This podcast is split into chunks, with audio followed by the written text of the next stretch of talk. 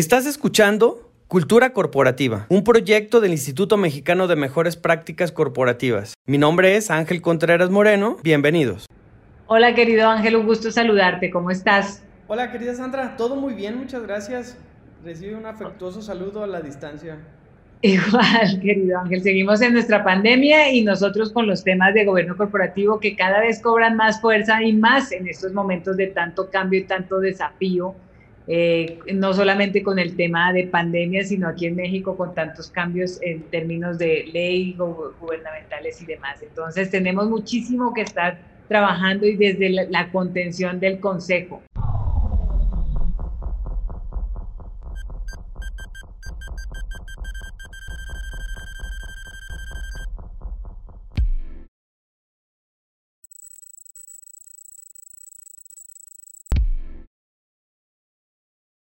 Un tema que queremos abordar justamente con todo este ambiente, eh, todo este ambiente, digamos, de, de crisis post-crisis, con todas las situaciones de, revolución fuera de las empresas y que, ese ambiente afecta, digamos, al interior de las empresas. Hablar del, del perfil que deben tener los consejeros independientes, que son los que vienen a sumarle esta parte técnica eh, y de conocimiento profundo para agregarle valor al consejo desde, digamos, desde su, desde su perspectiva, ¿no? Entonces, me encantaría hablar contigo, iniciar con el tema de la importancia de los consejos de, de los comités de apoyo para la consolidación del tema de gobierno corporativo y lo que deben trabajar en cada uno de ellos, porque si vemos en la ley de, valores, de, de, de, la bolsa de valores, digamos, eh, hablan específicamente de dos comités pero en el instituto y en el grupo Mejores Prácticas se vienen recomendando unos comités adicionales que finalmente dentro de, de,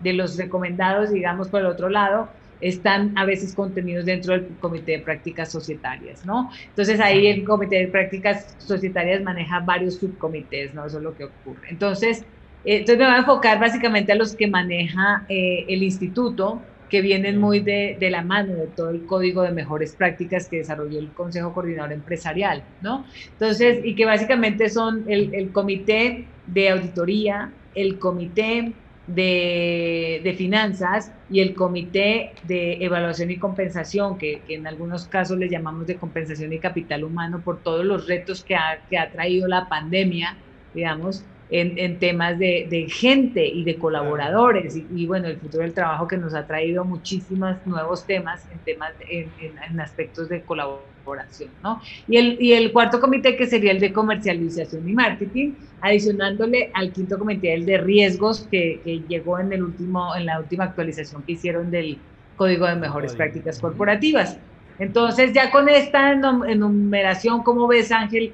Si, si nos vamos a, las, a la importancia de estos comités y, tu punto de vista, y ya, ya hablaría de, de estas habilidades blandas, ¿cómo ves? Con mucho gusto. Pues sí, Sandra, eh, por eso creo que deja claro el, el modelo, tanto que propone el Consejo Coordinador Empresarial como el de la Comisión Nacional Bancaria, ¿sí? en, que aplica para las bolsas, ¿no? para las empresas públicas, para las empresas que están enlistadas, que, que pues, establece perfectamente los modelos de gobierno corporativo que se siguen. Como sabes, el del instituto pues es el que está más apegado al Consejo Empresarial, eh, a excepción de que el instituto también propone el de comercialización y marketing, que se le suma a los cuatro que propone el Consejo. Eh, creemos que el, tema de comercial es fundamental en la dinámica de los consejos porque pues los perfiles, si, si nos vamos a, ahora sí al perfil del consejero, el de finanzas es muy diferente al de recursos humanos, ¿no? O sea, son especialidades totalmente diferentes, que no quiere decir que no, no entendamos el diálogo, pero no somos especialistas, ¿no? Entonces, y lo mismo de, un auditor, ¿no? Que somos un poquito cuadraditos este, en, en la visión, muy controladores, ¿no? Eh, entonces, pues son, son perfiles totalmente diferentes al de un comercial que, y, de mercadotecnia, con, experiencia en mercadotecnia, que son muy disruptivos, muy arriesgados, muy echados para adelante, ¿no? Este, pues son vendedores, venden hasta su abuelita, entonces, pues son, son perfiles totalmente diferentes y la, las empresas tienen que identificar qué es lo que necesitan, ¿no? ¿Qué, funciones quieren potenciar desde el Consejo de Administración. Yo les he platicado porque el diálogo de los, de los empresarios es ¿y, qué perfiles de independientes me recomiendas, no? Sin entender todavía que se opera con comités para prevaluar la información. Pero, pero la pregunta concreta es qué perfiles. Y hay que llevarlos a los comités de apoyo, ¿no? Entonces decirle, oye, pues un perfil es con temas de auditoría, que dominen esas habilidades técnicas de auditoría y control, ¿sí? que te evalúen todo el tema de riesgos, de cumplimiento regulatorio, de seguridad de la información, ¿no? de coordinación de auditores internos externos. E, ese es, el, es uno de los perfiles. Y ese, y, ese, y ese perfil te ofrece control ¿no? desde el consejo. El de evaluación y compensación, pues cuida el corazón ¿no? de la compañía, la parte humana, la desarrolla su capital, o sea, es algo muy, muy importante. Entonces, es eso, ¿te, te interesa la gente realmente? el consejo le interesa potenciar el, capital humano, el desarrollo humano. Si es así, pues necesitas un perfil, ¿no? Que te lleve el recurso humano a dejar de ser nominista a un tema serio de gestión del, recurso humano. Entonces, eh, pues te ofrece, te ofrece ese, ese, cuidado a la gente, ¿no? Que es algo, y se, soy un convencido, aunque haga chascarrillo contigo, por tu perfil, pero, pero que sí, sí es el activo más importante, ¿no? Es el que cuida el activo más importante de la compañía. Y por otro lado está el de, el de eh, finanzas y planeación, que ese perfil te cuida flujos, financiamientos, te ayuda en el proceso de colocación de bolsa. Eh, es el oxígeno, ¿no? O sea, ese, ese, ese cuida el, futuro porque va a haber las finanzas y la planeación estratégica, ese comité. Y esas son las habilidades técnicas que debemos de, escoger en ese perfil. Y finalmente las que nosotros, el, el, comité que nosotros proponemos, que tiene que ver con comercial y marketing, porque igual que las finanzas, nada más este ofrece oxígeno puro, ¿no? Es decir, la venta. Eh, yo digo también un poquito en broma que sin ventas no hay paraíso.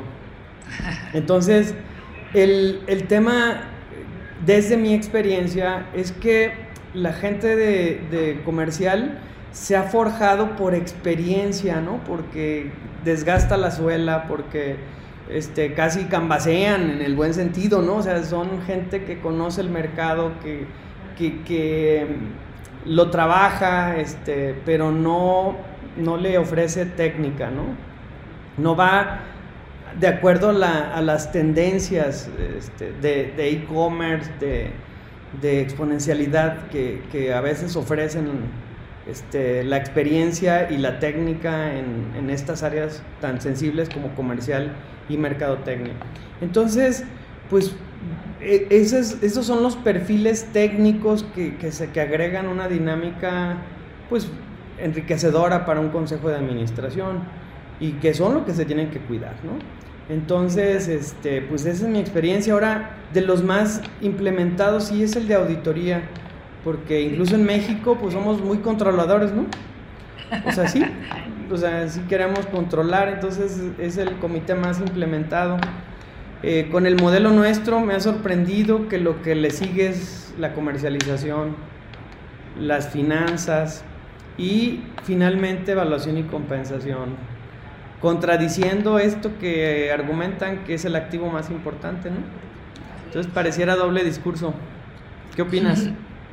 Mira, eh, como lo veo, eh, Ángel, la verdad es que creo que las compañías cuando están viviendo un momento de inflexión es cuando determinan que necesitan eh, hacer el tema de capital humano, ¿no? O sea, el de evaluar a los principales ejecutivos, darse cuenta que definitivamente no llegan a un momento de, de, ya de no avance y entonces ahí es cuando implementan el comité de evaluación y compensación. Estoy de acuerdo contigo. Sí creo que el orden que tú mencionas es el Además es el como el más lógico, lo primero que necesitas es justamente saber cómo va el negocio, cómo está el control interno, después ya cómo van los números y tenerlos más, más eh, digamos, en, la mira y darle seguimiento eh, educado y muy conciso con, y más con gente que te ayude desde la vista externa, ¿no? Y después pues vamos a ver con el tema del cliente y entonces cuando ya tienes equilibrado todo este tema ya empiezas a decir, y entonces cómo arreglo que toda la gente empiece a ver eh, el que se den los resultados, ¿no? Y que sí efectivamente se les esté pagando bien y demás. Yo sí creo, como tú mencionas un poco, eh, que definitivamente debían verlo un poco antes, porque muchas veces cuando ya lo empiezan a ver, el, el, el, problema ya puede estar muy avanzado. Pero al final del día, los tiempos son los adecuados para la, las empresas, ¿no? O sea, lo más valioso es que lo hagan. Y mira que aquí me gustaría abordar el tema que incluso Ángel, dependiendo del tamaño de la empresa, muy probablemente puedan tener a todos en uno, es decir, pero tendrían que tener como un generalista, ¿no? De consejero cuando empiezan con, con temas muy básicos y, me, dicen, oye, pero yo no tengo cómo implementar todos los comités de primera. Y lo empiezan a hacer en ese orden que tú vas diciendo, ¿no? Lo, lo más importante es que se cuide el principio de la empresa y que sí tengan esta vista externa de un profundo experto que les ayude a espejearse y no solamente con esta vista de un tomador único de decisiones, que, que, si se estrella, se estrella solo. Eh, claro, si también le va muy bien, pues eh, también le va bien solo, ¿no? Entonces, esto, pero al final del día sí requiere todo este, este acompañamiento para garantizar que está aprovechando todos los flancos del negocio. Entonces, lo, ahí cobra fuerza el tema de, de las habilidades blandas que tienen el el, el, ejecutivo, ¿no? O sea, no importa de qué tamaño, de qué, digamos, cuál de, de los, de los uh, eh, eh, comités este, se esté implementando, lo importante es que esta persona tenga capacidad de comunicación, claro.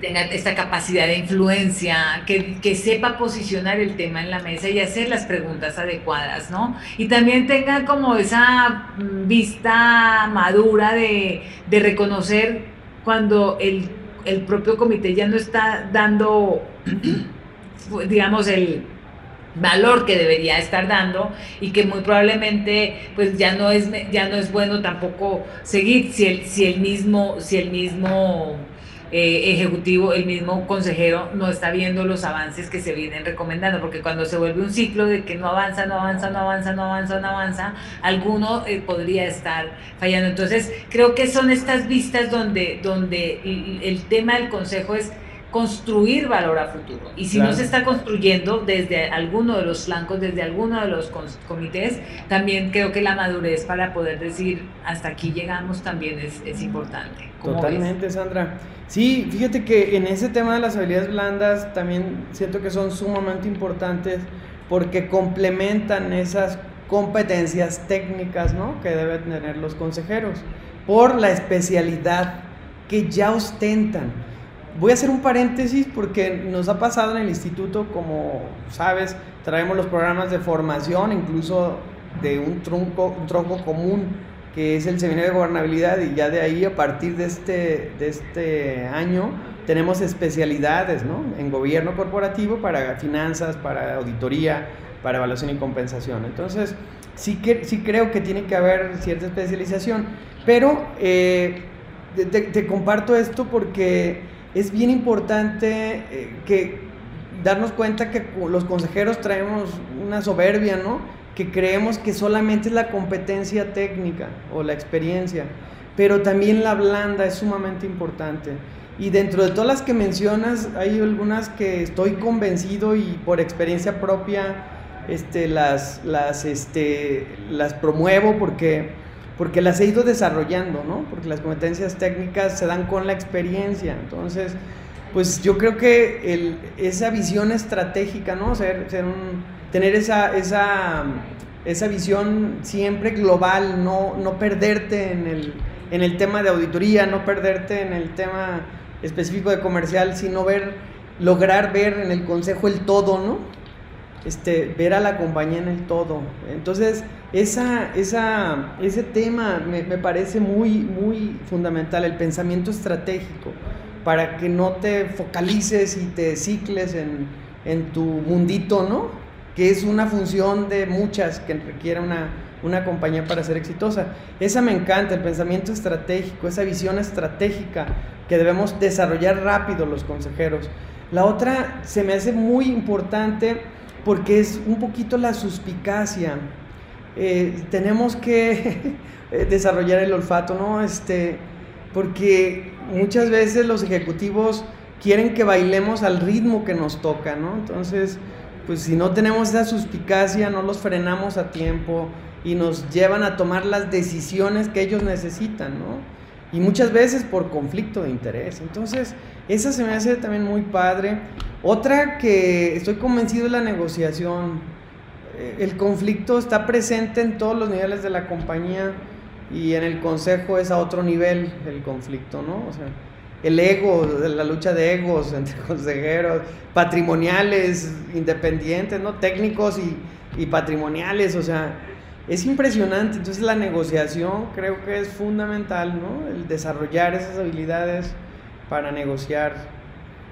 Y la última que la acabo de vivir ayer y cada vez estoy más convencido, la voy a pelear con uñas y dientes, es la comunicación efectiva. ¿sí?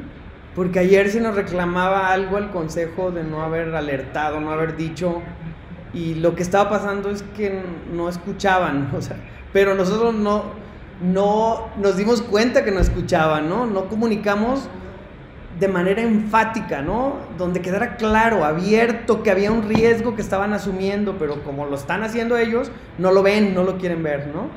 Entonces, pues es más fácil decir, se nos cayó, señores, ¿eh? Nos equivocamos. No, espérense, ¿sale? Aquí todos te lo dijimos. Sí, los independientes te lo dijimos. No sean injustos. ¿Sí? No sean injustos. Este, entonces, pues es eso, ¿no? Esas son las ideas que creo que, que sí se tienen que trabajar. Entonces, no sé, Sandra, de manera de cierre, ¿qué nos quedamos con todo esto, no? Este, sí, Ángel, me gustaría resaltar que, que también este tema de las del, del, consejería independiente es una gran posibilidad para todas aquellas personas eh, que, que, desarrollan su carrera y que después de una carrera muy exitosa, brillante dentro de las organizaciones o independiente y demás, puede ya empezar a pensar en ser consejero independiente, ¿no? Es decir, eh, ya, ya hacerse eh, como consejeros profesionales, ¿no? Independientes ah, para aprovechar todo el conocimiento previo que tienen, donde en el instituto lo que hacemos es justamente ayudarles a certificarse con estas, con estas eh, digamos, aprovechando el conocimiento técnico que ya traen, pero que ya aprendan a desarrollar estas habilidades y, y se enfoquen, digamos, a, conocer cómo encontrar su voz y cómo desarrollar y poner sobre la mesa, ya no desde la parte operativa, sino desde el consejo, las conversaciones adecuadas, aprovechando su pericia técnica, ¿no? Entonces, creo que cada vez son temas que vamos a estar abordando más eh, y que, creo que es una transición importante en la vida profesional de, de cualquier profesional y más personas que estén enfocadas en estos temas como riesgos, capital humano, esto finanzas, auditoría, comercialización etcétera. Incluso en algunas eh, empresas ya con consejos muy grandes empiezan a tener personas, eh, consejeros en puntos de, estrategia exclusivamente y así, o en comunicación, ¿no? Y en, temas, en otros temas, en digitalización, ahora que está tan de moda la transformación digital. Entonces, hay muchos otros temas que también suben a consejos dependiendo del tamaño de los consejos. Entonces, el, también hablando a aquellas personas que les interesa este tópico, que se acerquen al instituto para que podamos ayudarles a, desarrollar su carrera, como ves. Claro, definitivo Sandra, y creo que para los directivos sobre todo, ¿no? Que quieren aspirar a ser consejeros, yo creo que compartes conmigo esta, esta opinión de que es una labor, labor muy noble porque ayudas a las organizaciones, ¿no? A trascender, porque las estás viendo desde otro nivel, ¿no? No, no operativo. Entonces, es un poco el espejeo, el acompañamiento, ¿sí? la frialdad muchas veces en las decisiones, ¿no? Eh, eh, que ayudan a, brincar obstáculos que de manera natural tienen las organizaciones. Entonces, sí es una labor muy aspiracional, debería ser aspiracional para todos los directores de área, ¿no? De estas funciones de auditoría que están relacionados con recursos humanos de alto nivel, para los directores comerciales, debe, debería ser algo de compartir, ¿no? De ayudar a otras empresas a trascender. Entonces sí, y yo también te quiero compartir finalmente una frase que me encanta eh, por todo esto que te digo de la arrogancia en la consejería y que me gusta y lo, lo dijo además un, un fraile. Fray Antonio de Guevara mencionó que el aconsejar es un oficio que lo usan muchos, pero lo saben hacer muy pocos. Porque es todo esto, el, darte cuenta que necesitamos complementar un perfil técnico, no es solamente la técnica, es también esas habilidades que la experiencia te da, que la vida te va dando. Y tenemos que prepararnos, si aspiramos para eso, tenemos que ser el mejor de recursos humanos, tenemos que ser de los mejores de auditoría, ¿no? Para poder llegar y ser un buen consejero, ¿no? Sin duda. Querido Ángel, siempre es un gusto hablar contigo. Gracias, Sandra, y recibe un fuerte abrazo desde la distancia. Igual, querido Ángel, hasta nuestra próxima cápsula informativa y de conocimiento de temas de gobierno corporativo. Gracias, un saludo. Un abrazo.